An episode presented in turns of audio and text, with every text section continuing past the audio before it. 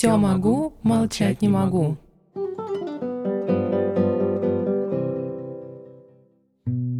Всем добрый вечер. С трепетом в душе объявляю, что вы слушаете первый выпуск нового подкаста «Все могу, молчать не могу». Меня зовут Эвита. Я признаюсь, меня переполняет чувство радости, так как к этому мы шли очень долго, но, видимо, всему свое время. О чем же мы будем говорить, а вы, я надеюсь, с интересом и удовольствием слушать. Конечно же, о самой нескончаемой, вечно актуальной теме отношений мужчин и женщин. Но и тут я хочу несколько раз сказать «но». Никаких психологов, тренеров, экспертов.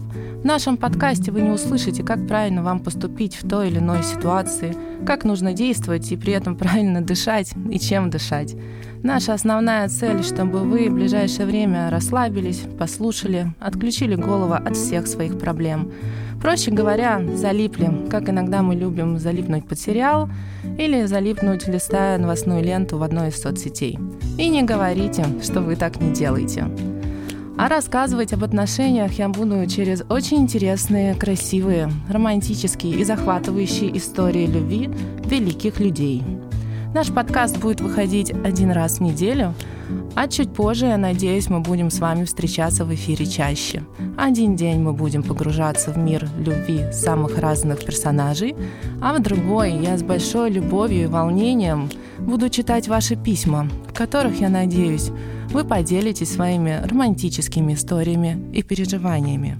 Ведь иногда, услышав чужой эпизод из жизни, или согласитесь, посмотрев какой-нибудь фильм, и тут неважно, про любовь или про футбол, начинаешь думать, что это все про тебя, а главный герой это ты.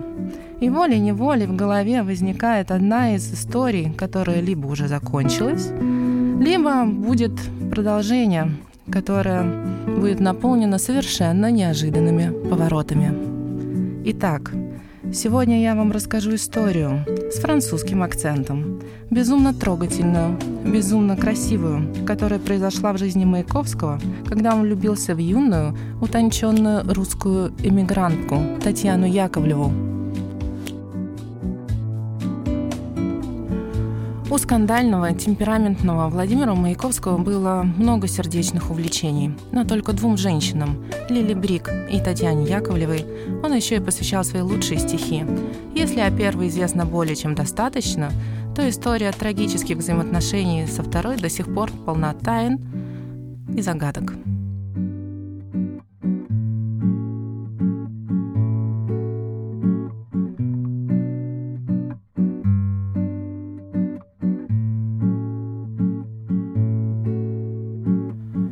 Яковлева родилась в дворянской семье, получила великолепное образование, чудом уцелела после революции 1917 года и в 1926 году уехала во Францию по вызову своего дяди, известного художника, жившего в Париже. Во Франции, вылечившись от чехотки, Татьяна начала работать манекенщицей в доме моды Христиана Диора, и вскоре ее загадочное лицо русского сфинкса уже смотрело на парижан со всех рекламных плакатов – Благодаря связям дяди она быстро вошла в высший свет. Среди ее поклонников были Вертинский, Прокофьев, Шаляпин. Татьяне Яковлевой, по словам Эльзы Триоле, сестры Лилии Брик, была молодая удаль и бьющая через край жизнеутвержденность. Разговаривала она, захлебываясь, плавала, играла в теннис, вела счет поклонникам. Именно Эльза и познакомила Маяковского с Татьяной. В своих мемуарах она объясняет это просто – чтобы он не заскучал вдали от родины во время своего визита во Францию осенью 1928 года. Вполне возможно, что она также хотела отвлечь неистового поэта от мучительной связи с Лилией Брик. Так или иначе, но доподлинно известно, что 25 октября 1928 года на шумной вечеринке у Эльзы Триоле и ее супруга Луи Татьяна Яковлева и Владимир Маяковский встретились впервые. Высокая, статная, Натуральная блондинка с выразительными глазами, она всегда была в центре внимания и всегда приковывала к себе взгляды очарованных ее красотой мужчин. Поэтому ничего удивительного в том, что поздно ночью поэт вызвался провожать Татьяну домой. Буквально через пять минут пути Маяковский рухнул перед ней на колени на парижской мостовой и стал бурно признаваться в любви. Более того, чуть позже он настаивал, чтобы она стала его женой и вернулась с ним в Россию. Но Татьяна Яковлева не торопилась ответить безудержному идущему на пролом Маяковскому «да». Они прекрасно проводили время вдвоем, но одно дело бурный страстный роман с темпераментным поэтом, а другое стать женой гражданина Советской России со всеми вытекающими отсюда последствиями. Отказаться от мехов и драгоценностей? Вернуться в голодную Москву и поступить куда-нибудь на службу? Нет, на это Яковлева решиться не могла. Да к тому же Маяковский во время бесконечных прогулок с Татьяной не забывал заходить в магазинчики дамского белья или парфюмерии, чтобы выбрать подарок для Брик. А главная цель поездки в Париж была покупка машины для нее. Татьяна понимала, там, в Москве, она может потерять Маяковского, не выдержав женского соперничества. Маяковский уехал один, с разбитыми чувствами, но все-таки покорив сердце Татьяны. 24 декабря 1928 года Яковлева напишет своей матери «Он такой колоссальный и физически, и морально, что после него буквально пустыня. Это первый человек, сумевший оставить в моей душе след». От этой мгновенно вспыхнувшей несостоявшейся любви Маяковский напишет стихотворение «Письмо Татьяне Яковлевой» со словами «Я все равно тебя когда-нибудь возьму, одну или вдвоем с Парижем». И перед своим отъездом совершит безумно романтичный поступок, который не оставит никого равнодушным.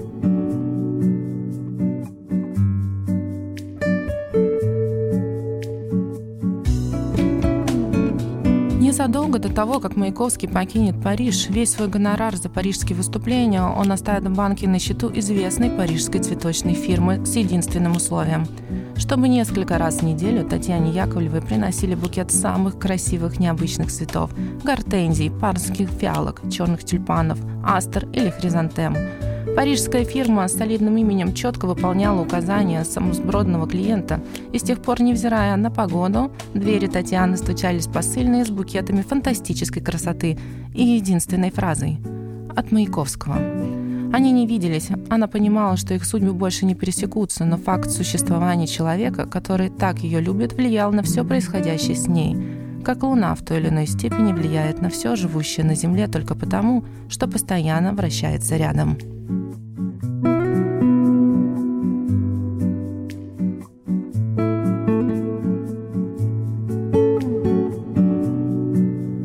Один из ничем не примечательных в октябре 1929 года дней в маленькой квартирке в Москве, которую Чита Бриков делила с Владимиром Маяковским на радость сплетникам, распускавшим слухи о жизни втроем, произошел инцидент, положивший начало цепи роковых событий.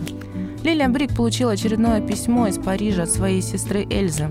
«Нет, вы только послушайте, что пишет Элочка», – неожиданно оживилась она и принялась громко читать слух. Нет никаких сомнений в том, что на днях Татьяна Яковлева выйдет замуж за Виконта Дюплеси. Каково? Ну что ж, отличная партия для нее, отозвался из-за письменного стола Осип Брик.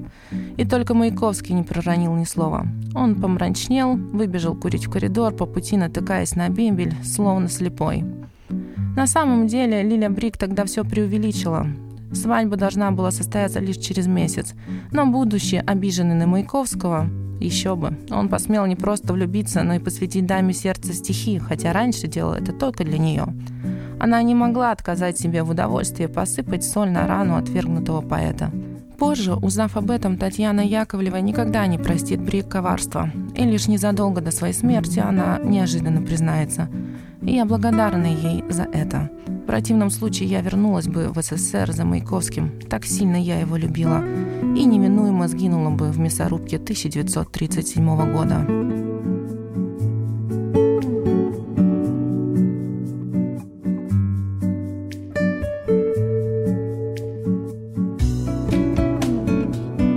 Не стало в 30 году. Это известие ошеломило ее, как удар неожиданной силы.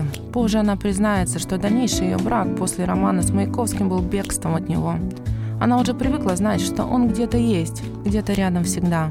А его поступок был красивым подтверждением его чувств и безумной любви, растворенной в цветах. В распоряжении, оставленной цветочной фирме, влюбленным поэтом не было ни слова о его смерти – и на следующий день на ее пороге возник рассыльный с неизменным букетом и неизменными словами от Маяковского.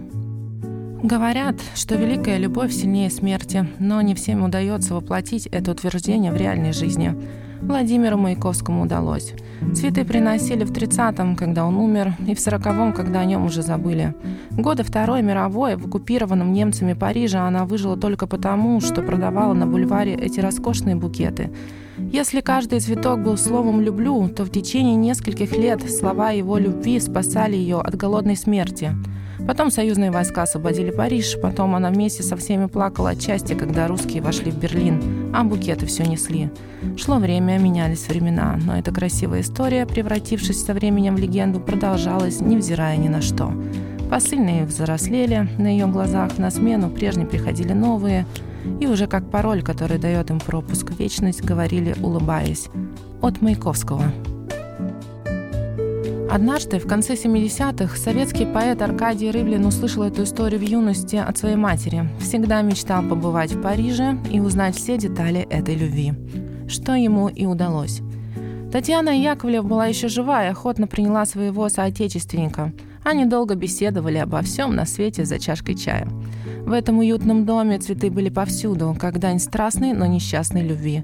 Конечно, ему очень хотелось узнать и расспросить Татьяну о подробностях бурного романа с ароматом цветов. Набравшись смелости, он робко спросил, правда ли говорят, что цветы Маяковского спасли ее во время войны. Разве это не красивая сказка? Возможно ли, что столько лет подряд «Пейте чай», — ответила Татьяна. «Пейте чай, вы ведь никуда не торопитесь». И чуть позже в двери позвонили. Он никогда в жизни больше не видел такого роскошного букета, за которым почти не было видно посыльного. Букета золотых японских хризантем, похожих на сгустки солнца. Из охапки этого сверкающего на солнце великолепия голос посыльного произнес «От Маяковского». Татьяна Яковлева не дожила нескольких дней до своего 85-летия, и все это время она трепетно хранила пожелтевшие от времени письма Маяковского.